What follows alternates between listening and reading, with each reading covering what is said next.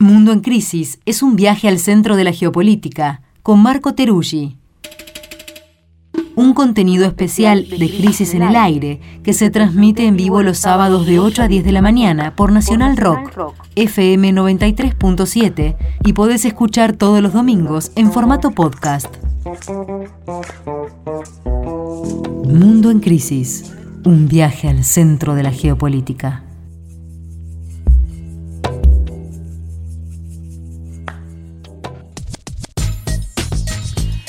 Es un Estado social y democrático de derecho, es plurinacional, intercultural, regional y ecológico. Así empieza el artículo 1 de la Constitución Política de la República de Chile, que mañana tiene su plebiscito de salida en el país vecino. Y para eso vamos a compartir, para comentar eso, vamos a compartir este bloque con nuestro compañero Marco Teruggi, que por supuesto, como no podía ser de otra forma, está en Chile. Hola Marco, ¿cómo estás? Tal? Muy buenos días. Hola Marco. ¿Cómo andas, Marco? Bien, acá en Santiago, con la mañana fresca, con el oído y la mirada muy puesta en Argentina.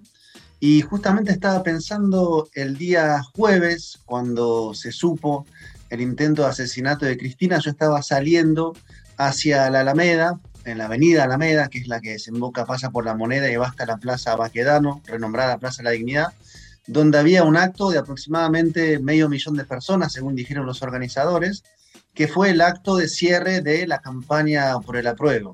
Así que fue muy grande.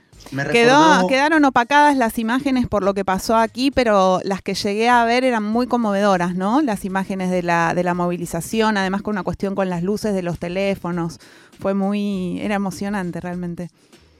Exactamente, a mí me recordó diciembre del 2021, cuando fue la victoria de Boric, y estaba ese ánimo festivo, ¿no? Sobre la avenida, esa, esa dimensión de fiesta o de alegrías populares que no suele ocurrir tan a menudo.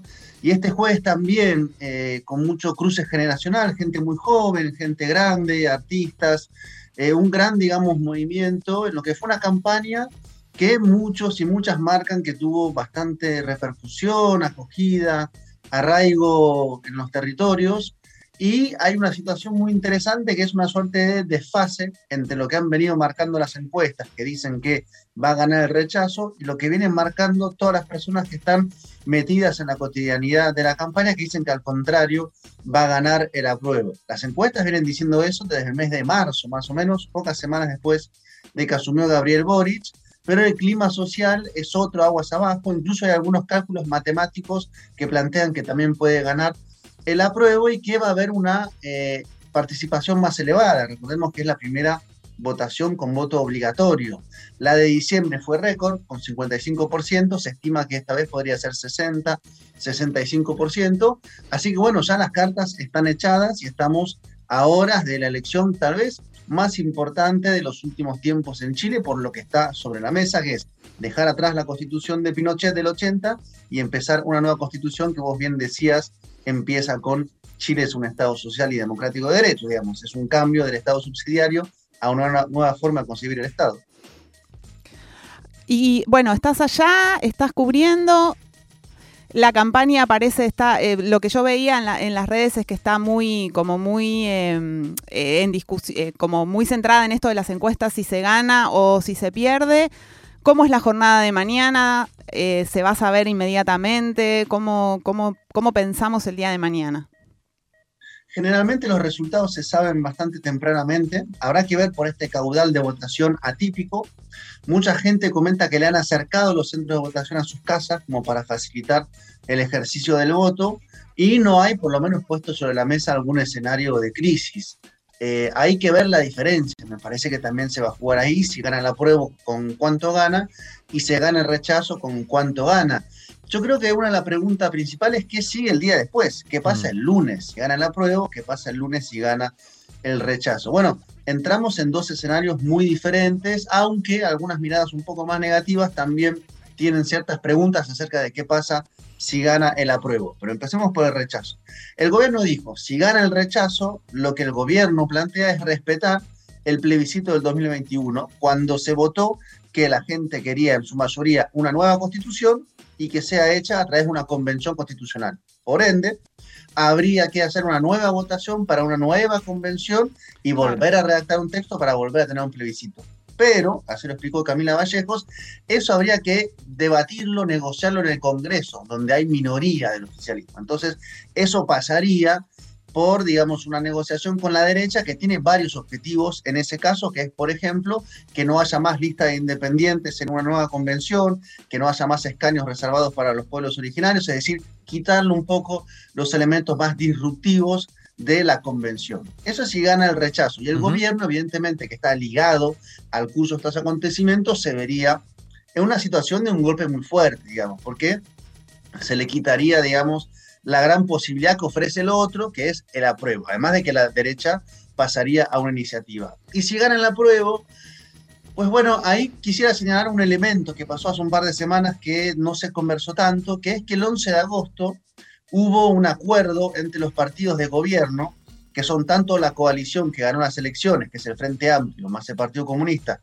como los partidos que se sumaron después, por ejemplo el Partido Socialista, ese acuerdo plantea que igualmente esos partidos de gobierno se comprometen a modificar algunos puntos de la nueva constitución. Es decir, el texto lo redactó la, Convención Constitucional, pero igualmente se va a modificar algunos de sus puntos en el Congreso, como relativo a estado de excepción, plurinacionalidad, pensiones, lo que fue leído por algunos sectores como una suerte de concesión antes incluso de haber ganado, como decir, bueno, vamos a no tampoco ir tan a fondo. Y ese fondo cuando uno ve la Constitución también no es tanto, digamos. Marco, em, te quería preguntar específicamente, bueno, acá hemos hecho un programa, eh, no sé si estuviste escuchando, pero un programa muy dedicado a tratar de entender lo que pasó el jueves y eso supone entender un poco qué pasa con la derecha, ¿no? Esa fuerza eh, que, se extiende tanto. Y, bueno, allá en Chile por un lado vimos, como decíamos, las imágenes del cierre de campaña del apruebo y todo lo que significa de eso de expresión democrática, pero también es cierto que tanto en la elección presidencial que ganó Boric el año pasado, donde hubo un candidato de ultraderecha, ¿no? con, con mucho respaldo popular, como ahora, en donde no se sabe muy bien lo que podría haber sido una campaña bastante clara, ¿no? De, no, digo unanimidad, pero por lo menos una amplia mayoría a favor de, una nueva constitución moderna, democrática, eh, que reemplace a la dictatorial. Y sin embargo, parece estar como, eh, por lo menos disputado, ¿no? Reñida el resultado, lo cual muestra la persistencia de una derecha muy fuerte. ¿Qué has visto vos, de, estando allá? De, ese, de esa campaña, de esa manera de, ver las cosas. ¿Pudiste palpar un poco de qué está hecho ese rechazo? Sí. en primer lugar, hay un tema que es importante con la derecha, que me parece que la derecha desde el 2019 en términos políticos, no de poder real, políticos, viene retrocediendo, digamos. No solamente retrocediendo en las urnas, sino incluso en términos de algunas ideas principales. Digo, José Antonio Cast era un candidato pinochetista, pero que no decía que era pinochetista. Y ahora en la campaña del rechazo, la derecha no reivindica la constitución de 1980. De hecho, la derecha dice, bueno, la antigua constitución ya está. Ahora, esta nueva constitución que redactó la convención no la queremos, hay que hacer otra. Pero no se pone a defender la constitución pinochetista. Incluso varias caras de la campaña del rechazo son de centro, de centro izquierda, guardaron a los personajes más abiertamente de derecha, como Cast, como Piñera, y pusieron a jugar algunos dirigentes más de centro, ¿no? Lo cual da cuenta de que efectivamente no está en una posición de salir, digamos, a plantear lo que uno supone efectivamente quisieran, que es decir, la constitución del 80 es nuestro reaseguro, porque la constitución finalmente es la que escribe el modelo económico. Entonces, eso por un lado, yo veo a la derecha fuerte, pero no la veo en un momento de ofensiva, sobre todo de mm. ideas y de sus identidades más conservadoras. Y después hay otro elemento que me pasó, cuento una pequeña anécdota, conversaba con un taxista y le digo, ¿usted va a votar por el apruebo o el rechazo? Me dice por el rechazo. ¿Y por qué? Me dice, porque la constitución la redactaron puros cabros chicos que quieren que sea todo gratuito. Salud gratuita, educación gratuita. Y yo le dije, pero ¿le parece mal que la educación y la salud sea gratuita? Sí, me dijo. Si no, vayas a Cuba y Venezuela para ver cómo es. Le digo, está bien. Pero hay muchos países donde el Estado se hace cargo de eso. No, eso está mal, me dice. Hay que pagar por la educación y la salud. Entonces, el neoliberalismo metido en zonas muy profundas las subjetividades, que es muy propio de Chile, digamos. Marco, eh, el capítulo 3 de, de, la Constitución habla de naturaleza y medio ambiente y arranca con el, con el artículo 127 que dice la naturaleza tiene derechos, ¿no? Y leyéndolo, obviamente va directo al corazón también de la matriz productiva. Eh, desde afuera se ve como, con, como que se admira, digamos, esto como muy avanzada. ¿Cómo se ve hacia adentro en Chile? Si esto está discutido o no, si está instalado, hay consenso o no de, de toda esta propuesta que tiene la Constitución. Sobre ese punto sí, y la derecha no se ha centrado sobre eso. La derecha se ha centrado, ¿y por qué digo la derecha? Porque es la que instaló en realidad los grandes ejes de debate en muchos momentos.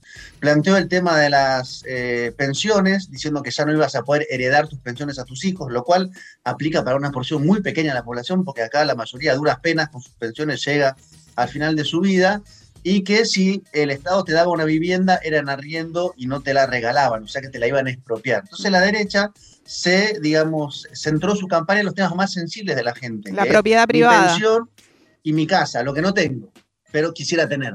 Lo otro se metió poco por ese lado, porque sabe que por ahí hay mayor consenso, así como tampoco se metió con la cuestión de la estructura política, la desaparición del Senado y su reemplazo por la Cámara de Regiones, sí evidentemente centró también parte de sus críticas en la cuestión plurinacional y la dimensión mapuche. De hecho, esto hace pocos días hubo la detención de Héctor Shaitul, que es un dirigente de la CAM, un movimiento mapuche muy importante, lo cual también, digamos, tiene que ver con un tema que está siempre al rojo vivo, que el gobierno, por lo visto, recurre a métodos bastante clásicos y con poco resultado, eso es lo que uno ve respecto al tratamiento de la cuestión, pero ahí también la derecha se puso con que se iba a dividir el territorio, que los mapuches iban a quedar con una parte de Chile, por ahí se metió, por los temas más propios de la gente, más de la subjetividad eh, neoliberal de esta cuestión de la propiedad y me van a expropiar. Lo demás está medio fuera de debate en términos de grandes líneas y ahí creo que la derecha armó el cuadro de debate. ¿Qué es el debate? Y la campaña de la prueba muchas veces tuvo que salir a desmentir, lo cual bien se sabe, pues se parte en desventaja. Pero hay que ver cuánto eso pegó, cuánto las noticias falsas efectivamente movieron o no el amperímetro de lo que vaya a votarse el domingo. Son mañana las elecciones del plebiscito de salida de la Constitución, de la reforma constitucional en Chile. De eso estamos hablando. Marco, te quedas allí. ¿Serás que va, ¿Será que vas a escribir una nota para la revista Crisis para compartir el lunes? Efectivamente, se viene una redacción para la revista Crisis, así que estoy mirando, observando, hablando lo más que pueda para poder contar qué es lo que más me gusta, lo que está pasando en este caso, en este hermoso país que esperemos deje atrás la constitución del 80, la constitución candado y pase a un escenario incierto, pero de posibles avances, lo cual tanto se ha peleado para que así sea.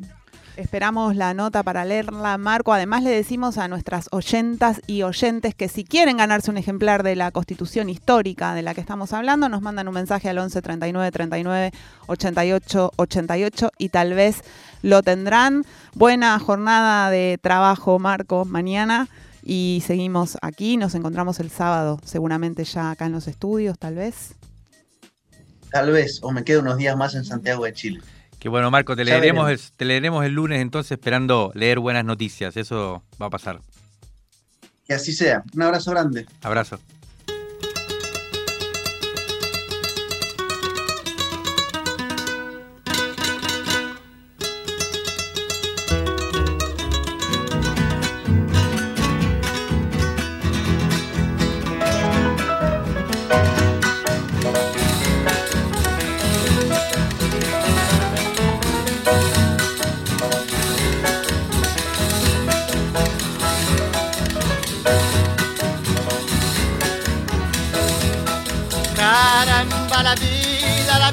A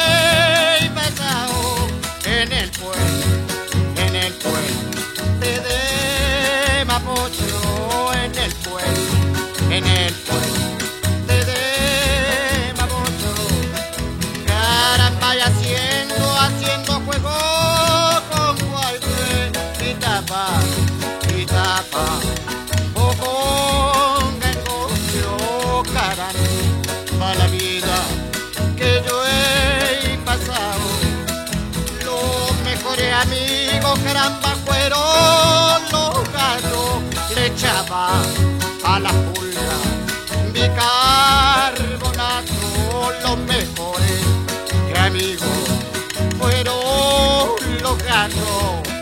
Bicarbonato, sí, caramba, triste y sombrío,